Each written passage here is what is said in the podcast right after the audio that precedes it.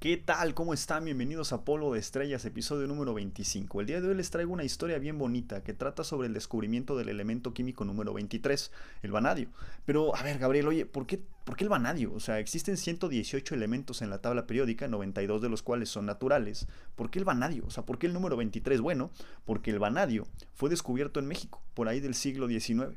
Así que si están interesados en conocer un poco más sobre la historia de este fascinante elemento y algunas cuantas de sus aplicaciones, pues quédense porque este episodio va a estar lleno de historia.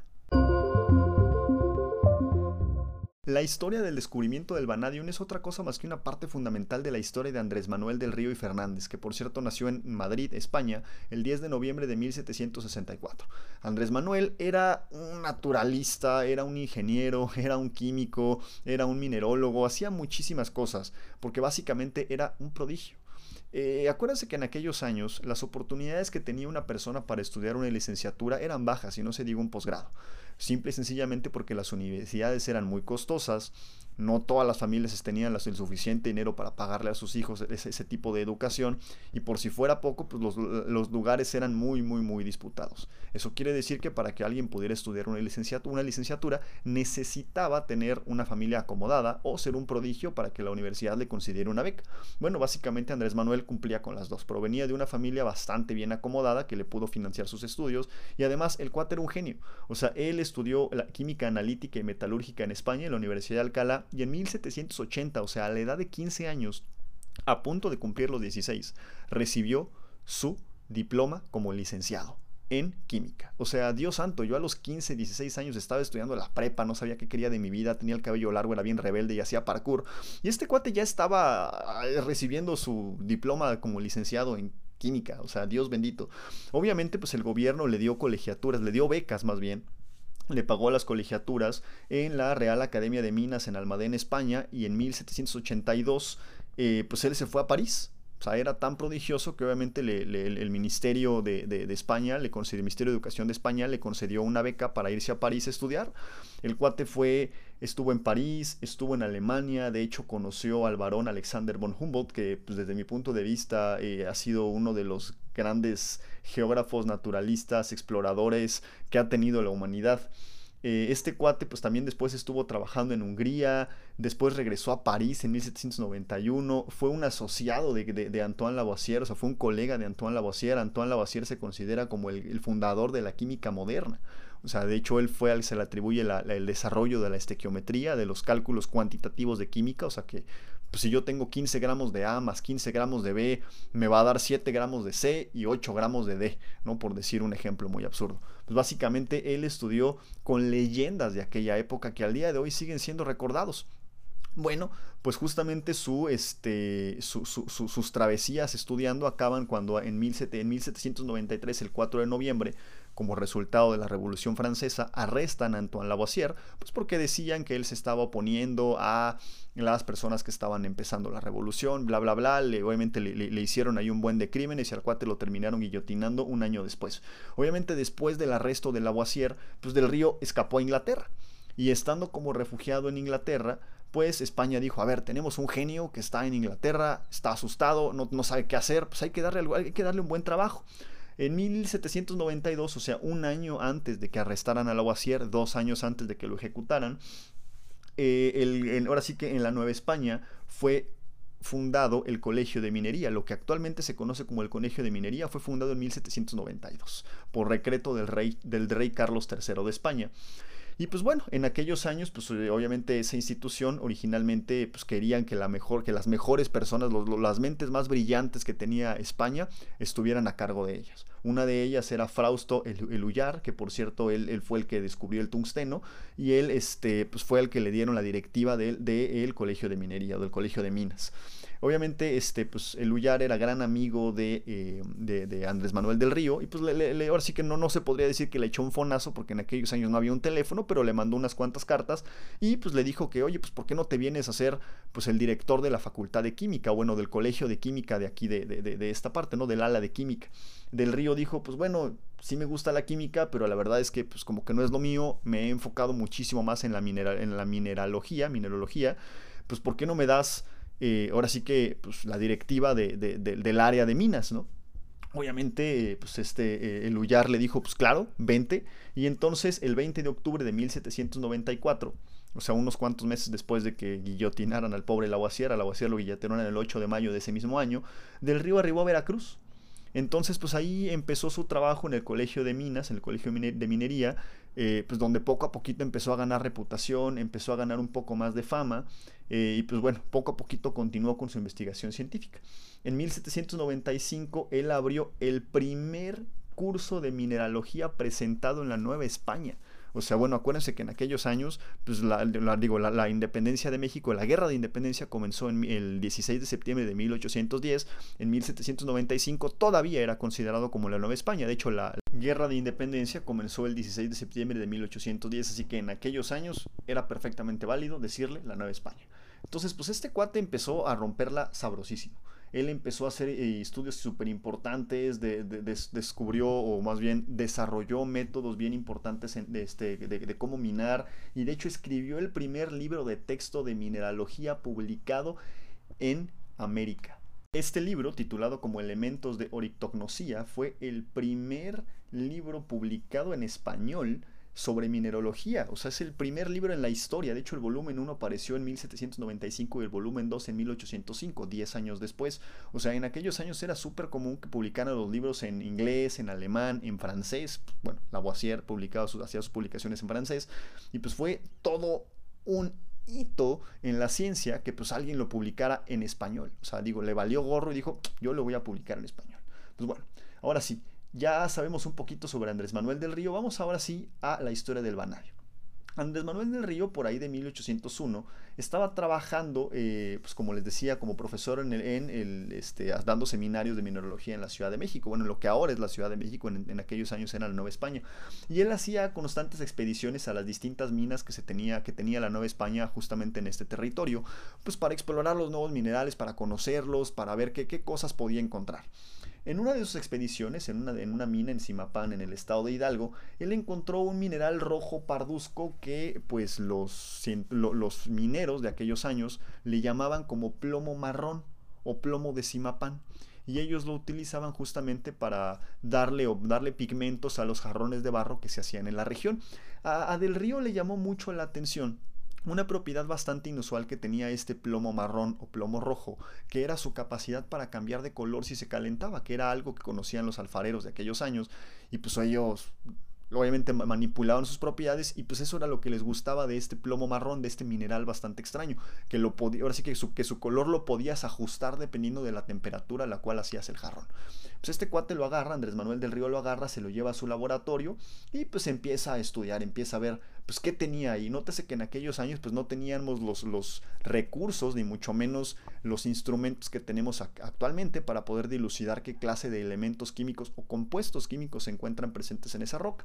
Él solo sabía pues que era una roca de apariencia eh, entre rojo y marrón, las más puras o las que más valoraban estos estos mineros eran las que tenían un color rojo como la sangre, de hecho esas fueron las muestras que principalmente se llevó y que poquito tiempo después lo bautizó como el nombre de Erythronium, ¿no? porque él decía que estas, eh, pues estas rocas tenían un elemento nuevo que era lo que les daba ese color rojizo. Entonces él lo llama Erythronium debido a la raíz griega eritros, que quiere decir rojo.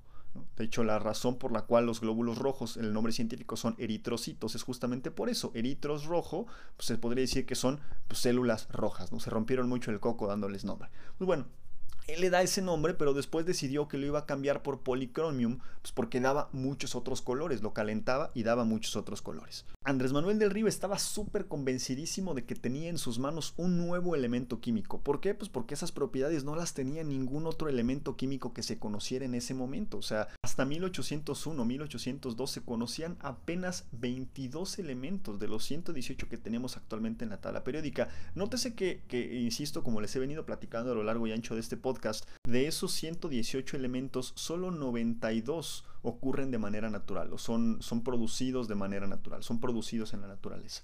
Entonces, pues imagínense, eran muy poquitos los elementos que se conocían, pues no era tan complicado como lo es ahora encontrar un nuevo elemento. Así que él cuando comparó las propiedades de este cristal que tenía en sus manos con las que estaban reportadas en la literatura de aquellos años, pues él por eso, sin lugar a dudas, decía, tengo un elemento químico nuevo. Su densidad no estaba reportada, eh, hacían, o sea, así que no había nada, no había ninguna información, él estaba convencidísimo. Entonces, pues bueno, sus, este, sus investigaciones llegaron a manos o, a oídos de un químico francés que, por cierto, seguramente él llegó a conocer de, en persona, seguramente trabajó con él, llamado Hipólito Collet. Empezaron a platicar, platicaron un poquito sobre las propiedades y Collet empezó a decirle que no, que él estaba equivocado, que ese elemento era el cromo y el cromo había sido descubierto algunos años antes, de hecho en 1797. Entonces, pues bueno, Desgraciadamente Andrés Manuel del Río fue falsamente convencido por este cuate, por Colet, de que lo que tenía en sus manos no era nada nuevo, sino era algo pues que ya habían descubierto unos cuantos años antes. Así que pues bueno, empezó a investigar otras cosas, se desanimó un poquito, empezó la guerra de independencia, empezó a haber un desastre y pues poco a poquito sus investigaciones quedaron en el olvido. Casi 30 años después, o sea, en 1830, Niels Gabriel Steffström, un químico de origen sueco, fue capaz, gracias al ácido, mezclando ácido clorhídrico con ciertos minerales que contenían vanadio, de generar cloruros de vanadio y entonces de esa manera pudo probar que frente a sus ojos tenía un nuevo elemento químico, el cual lo llamó vanadio en honor a la diosa escandinavia de la belleza y fertilidad, Vanadis o Freya. Con el paso de los años, el mineral que descubrió por primera vez Andrés Manuel del Río fue llamado vanaditina debido a su contenido de vanadio y entonces más o menos en 1860 y tanto, 67, para ya casi 1870, pues empezaron a preguntarse, bueno, entonces, pues este cuate Andrés Manuel del Río sí tenía razón. O sea, él decía que tenía un elemento químico nuevo, sin embargo, pues no lo pudo probar, Colet lo convenció de que estaba equivocado, pero pues ahorita ya sabemos que sí tenía razón. Entonces empezaron a investigar, empezaron a checar publicaciones, cartas. Afortunadamente en aquellos años pues todo era por cartas, todas las cartas tenían fecha, todas las publicaciones tenían fechas.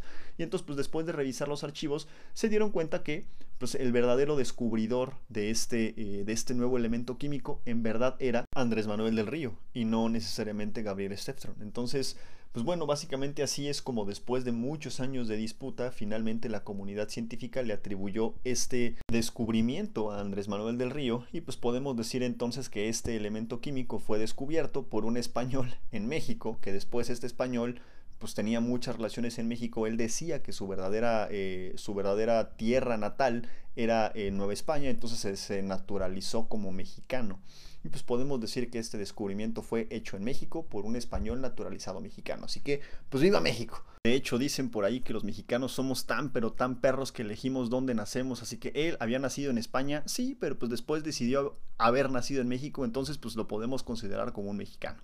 Y sea como sea, pues eso no quita que el descubrimiento fue hecho justamente en tierras mexicanas, en lo que alguna vez eh, bueno, más bien en lo que poco tiempo después o años después se conoció, se conoce actualmente como el Colegio de Minería. O sea, imagínense el hito científico. Pero bueno, Gabriel, muy padre y todo esto del descubrimiento del vanadio, pero pues ¿para qué sirve el vanadio, no? O sea, no, no, como que no suena a un material que utilicemos con mucha frecuencia y de hecho se utiliza con más frecuencia de la que ustedes creen. Les voy a platicar algunas de las propiedades que tiene el vanadio. Bueno, no propiedades, algunas de las aplicaciones. Vámonos directo a las aplicaciones para que esto se ponga todavía mejor. Que tiene este maravilloso elemento químico. Probablemente una de las principales, al menos en la industria metalúrgica, es que eh, se utiliza como una, un, elemento con el que se alía el hierro, el carbón, para formar aceros rico en vanadio, que pues esto mejora la resistencia, la dureza y la capacidad para soportar tensiones del acero.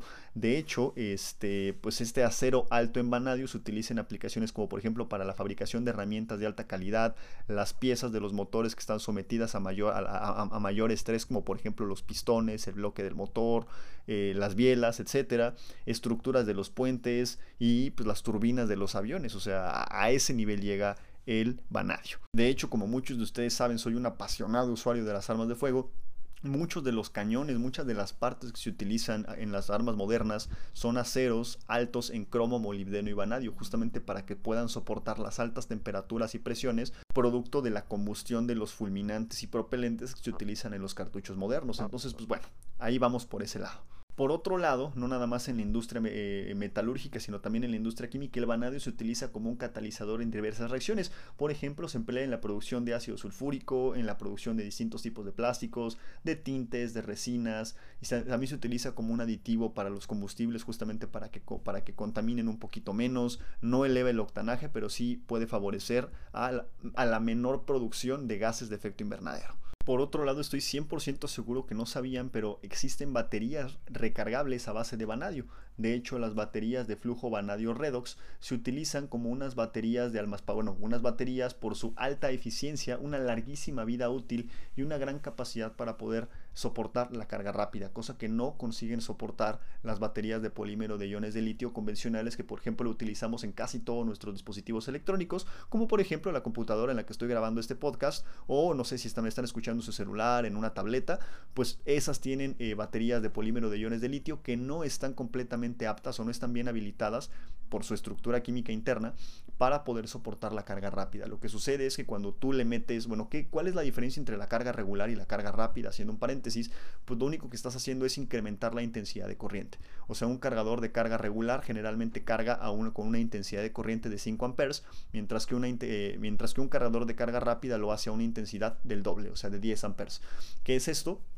Pues bueno, lo único que está pasando es que ahora en vez de estar pasando cierta cantidad de electrones, ahora están pasando más electrones, pues lo que hace que la reacción de carga, de, en este caso de carga, sea llevado a cabo de una manera más rápida. El problema que esto eh, ocasiona es que cuando tú estás cargando la batería a, una, ahora sí que a un amperaje elevado, a una intensidad de corriente elevada, lo que estás incrementando es el número de irreversibilidades. ¿A qué voy? O en español, a ver, Gabriel, explícame eso en español. Bueno, quiero que proyecten esto nosotros tenemos el polímero de iones de litio que está cargado. Conforme nosotros utilizamos nuestro dispositivo electrónico, se empieza a descargar de una forma pues, lenta y controlada, ¿vale? Pero conforme se empieza a descargar, también se está descomponiendo. Es un proceso que se lleva a cabo de forma natural. Vamos a suponer que nosotros tenemos el polímero cargado que es A, ¿no? Representado por la letra A, y el polímero descargado que está representado por la letra B. En un proceso natural de carga y descarga, no todo el 100% de A llega a B. Por ejemplo, en el proceso de A a B se descompone, se quema tantito el polímero, a lo mejor los iones no, no llegaron a donde tenían que llegar y entonces del 100% de A a lo mejor solo está llegando el 99.99999% de A. Entonces estamos perdiendo por ahí una pequeña cantidad. Y otra vez cuando, cuando empezamos a cargarlo en ese, bueno, cuando, cuando empezamos a producir la reacción, a llevar a cabo la reacción en el sentido contrario, o sea, de B a A, pues también estamos empezando a perder un poquito de ese polímero. Entonces siempre en el proceso de carga y descarga estamos perdiendo. Haz de cuenta que en vez de producir nada más A y B, se están produciendo C, D, E, F, G, H y J, K, que son compuestos químicos que no tienen la capacidad de almacenar carga. Eso es a lo que yo me refiero con irreversibilidades. O sea, una vez que eh, tu, tu, polímero de iones de litio que conforma tu batería se transforma en C, D, E, F y G, ya no puede ser vuelto a cargar otra vez. Y esa es la razón por la cual después de mucho tiempo, pues tu computadora ya no le dura tanto la batería, tu celular como que se empieza a descargar de forma rápida, de repente te dice, ay, pues está al 100% y pues súbita y dramáticamente baja al 70, al 50, al 20, al 30 y tú dices, ¿qué le está pasando? Bueno, lo que pasa es que dentro de la batería se están formando cristales, se le conoce como efecto memoria y estos cristales ya no tienen la capacidad de almacenar carga como lo hace el polímero de iones de litio convencional. Entonces esto pues ya es un proceso irreversible que al menos tú cargando y descargando no lo vas a poder revertir. En un laboratorio sí se puede revertir, pero tú en tu celular pues no lo puedes hacer, ¿no? O sea, obviamente las baterías sí son reciclables, pero insisto, o sea, tú en tu casa con el cargador no lo vas a poder lograr. El gran problema de hacer el de que el proceso sea llevado a cabo a mayor velocidad o sea, incrementando la intensidad de corriente de la carga es que como ahora estás llevando a cabo el proceso más rápido, no solo el proceso de B a A se está llevando a cabo más rápido, sino también el proceso de B a C, a D, a E, a F, G también se está llevando más, más rápido a cabo. Entonces eso incrementa la porción de, eh, ¿cómo les podré decir?, de compuestos químicos que se están descomponiendo, de polímero de iones de litio que se está descomponiendo. Entonces lo único que haces es acelerar el deterioro de tu celular o de tu batería, no de tu celular, sino de tu batería. Pues bueno, las baterías recargables a base de vanadio, que por cierto son bastante caras, eh, tienen la capacidad de resistir un poco mejor las cargas a altas intensidades de corriente, minimizando hasta cierto punto el efecto memoria que ocasiona el llevar a cabo este proceso a una intensidad de corriente alta, o sea, en español, a mayor amperaje o con un cargador de carga rápida. Pero bueno, yendo a más propiedades que presenta el vanadio, digo ya esta es una de ellas, que son este, baterías que están aptas para soportar mejor la carga rápida que las baterías convencionales de polímero de iones de litio. También el vanadio se utiliza en, el, en la construcción de reactores nucleares. Y digo, saco esto de los reactores nucleares y de, en general de la energía nuclear, pues porque ahorita está de moda la película Oppenheimer. No he tenido la oportunidad de verla, espero verla. Y pues si está buena, pues si quieren les platico ahí qué fue lo que encontramos, qué fue lo que no encontramos en esa película. Pero bueno, el vanadio se utiliza justamente en la construcción de reactores nucleares. Obviamente eh, la película de Oppenheimer no habla sobre un reactor nuclear, sino el proyecto Manhattan, que es el desarrollo de la bomba atómica, pero bueno, no deja de ser energía nuclear. Eh, en, este, en este caso, en los reactores nucleares se utiliza en forma de aleaciones. O sea, básicamente el tener vanadio puro es bastante complicado porque es un metal que se, eh, que se ¿cómo les podré decir? Que se oxida demasiado rápido. O sea, en general tiende a estar mezclado. No sé, en, la naturaleza, de hecho, son muy pocos los elementos químicos que podemos encontrar de forma nativa o de forma pura. Uno de ellos es el oro. Pero, por ejemplo, el vanadio siempre está, por ejemplo, en forma de cloruros, en forma de óxidos, en forma de ioduros, de bromuros, de cualquier otra cosa, pero es muy complicado tenerlo de forma pura justamente porque se oxida fácilmente. Entonces nunca vamos a ver en la industria, nunca vamos a ver en nuestras casas una barra de vanadio puro, simple y sencillamente porque el vanadio puro como tal pues se oxida demasiado rápido, se deterioraría demasiado rápido. Sin embargo, al ser agregado a otras matrices, a otras cosas, pues puedes llegar, como les he venido platicando, a la formación de otras aleaciones con capacidades mecánicas, con capacidades químicas superiores a las que tenían las aleaciones sin vanadio. Entonces, en este caso, el vanadio se, hace, forma aleaciones con el titanio y estas aleaciones de titanio-vanadio son súper resistentes a la corrección y además eh, este tipo de aleaciones por alguna razón el empaquetamiento. ¿Qué quiere decir el empaquetamiento? La manera en la que se acoplan o la manera en la que se ensamblan los átomos de titanio con vanadio eh, hace que sea como una especie de malla muy, muy fina, muy, muy, muy densa que eh, presenta muy alta resistencia a la radiación. O sea, las partículas radiactivas que intentan escapar de los reactores nucleares son detenidas justamente por esta aleación de titanio-vanadio. Quiero que lo piensen de una manera más muy fácil, a ver, para, para explicar esto del factor de empaquetamiento, porque luego a mí se me van las cabras y yo hablo como si todo esto lo supiéramos desde el kinder. Quiero que agarren monedas de un peso y traten de ponerlas o se lo imaginen así en, en, la cabeza. Quiero que pongan esas monedas de un peso y las junten. Se van a dar cuenta que hay espacios vacíos entre estas monedas de un peso que no importa cómo las intenten acomodar, siempre van a estar ahí. Pueden ser monedas de 5, de 10, de 20, de 50 pesos, no sé. La moneda que tengan a la mano, pueden ser rondanas, lo que sea, cualquier cosa circular que pueda representar a un átomo visto en dos dimensiones. Acuérdense que los átomos son esféricos, pero en este caso, pues para qué imaginarnos esferas, es un poco más complicado hacerlo con esferas. Yo creo que con monedas está bastante bien.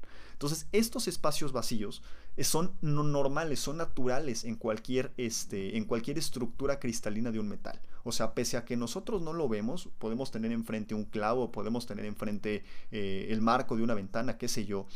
Eh, esto, existen ciertos espacios vacíos que pues, son dados justamente porque los átomos no pueden estar más juntos como las monedas. Siempre va a haber pequeños espacios vacíos. Uno de los principios fundamentales de las aleaciones es justamente poder cubrir estos huecos con otros elementos químicos que pueden ser a lo mejor más chicos, más grandes, a lo mejor tienen un tamaño similar, pero pues cuando tú los empiezas a mezclar es como si mezclaras por ejemplo monedas de un peso con dos pesos tienen tamaños diferentes que pueden o no mejorar el empaquetamiento. ¿Qué quiere decir el empaquetamiento? O sea, reducir estos espacios vacíos. Entonces, en el mejor de los casos, pues encuentras un átomo demasiado chiquito que quepa en esos huequitos y pues llenas los huequitos. O pues a lo mejor no en el mejor de los casos, pero en un, en un muy buen caso, pues también encuentras algún otro elemento cuya combinación, ¿no? mezclar monedas grandes con monedas chicas y monedas medianas, pues favorece eh, la reducción de estos agujeros. Pues bueno, básicamente eso es lo que está haciendo el vanadio. Entonces, mientras menos agujeros tenga esta aleación de titanio vanadio o esta aleación metálica, eh, bueno, por definición las aleaciones son metálicas, este, pues mayor será la eficiencia que tenga este, este material para poder parar eh, pues en este caso los proyectiles, que serían eh, las partículas radioactivas que están intentando escapar del reactor nuclear. O sea, es como si tú tuvieras un chaleco antibalas, pues mientras más denso y cubierto sea el chaleco antibalas, mientras menos huecos tenga, pues menos posibilidades vas a tener de que la bala te golpee a ti. ¿no? Básicamente eso es lo que está haciendo. Es un chaleco antibalas especial para poder parar, pues no balas, sino en este caso, pues partículas que están escapando en forma de radiación de los reactores nucleares. Y pues también actualmente se utiliza el vanadio como un eh, suplemento dietético para promover la salud ósea, para poder controlar los niveles de azúcar en sangre en personas con diabetes.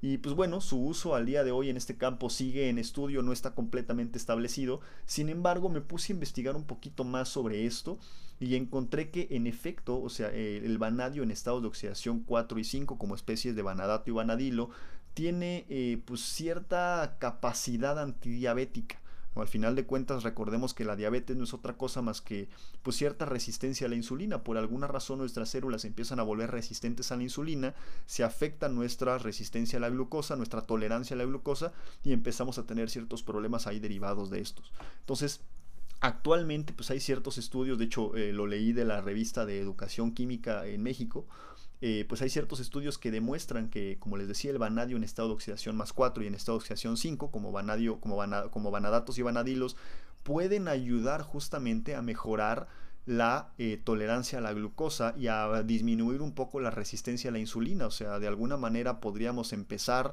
a especular sobre la reducción de la diabetes.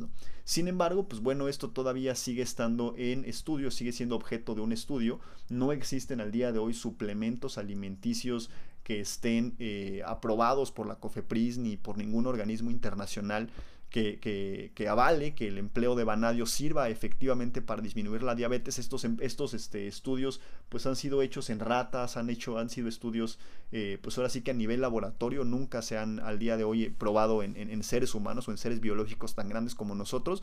Pero pues bueno, ahí va. Ahora sí que eso se podría decir que es como la parte fundamental del desarrollo de cualquier nueva medicina. Entonces pues bueno, esos son los alcances del vanadio. Ese es un poquito de la historia del descubrimiento del vanadio, de, justamente pues de la vida y obra de Andrés Manuel del Río. De hecho, actualmente la Sociedad Química de México eh, instituyó el Premio Nacional Andrés Manuel del Río a partir de, de 1964 con objeto de dar reconocimiento público al trabajo hecho por profesionales químicos pues que han hecho contribuciones extraordinarias para incrementar el prestigio y el nivel de la profesión.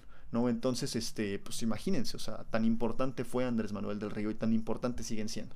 De hecho, eh, una de las personas que, bueno, algunas de las personas que presentan o que a las que les han dado este reconocimiento fue Luis Miramontes, que por cierto fue el inventor del primer anticonceptivo oral. Sí, el primer anticonceptivo oral fue desarrollado en México, por eso hablamos después.